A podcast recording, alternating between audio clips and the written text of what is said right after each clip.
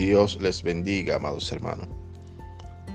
En el primer libro de Samuel, capítulo 2, versículos 6 y 7, dice, El Señor mata y Él da vida. Él hace descender al sepulcro y hace subir. El Señor empobrece y Él enriquece, abate y ensalza. Amados hermanos, claramente estos dos versículos nos revelan una profundidad del Dios tan grande y maravilloso al cual servimos.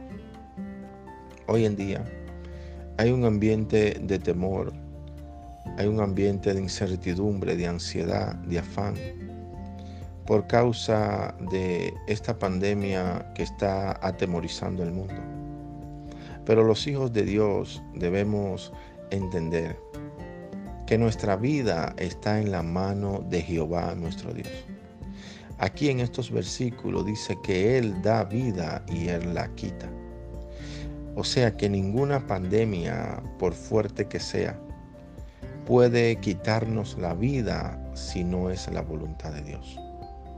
Y quiero decirte, amado hermano, que vamos a llegar en victoria al destino que Dios tiene preparado para cada uno de nosotros.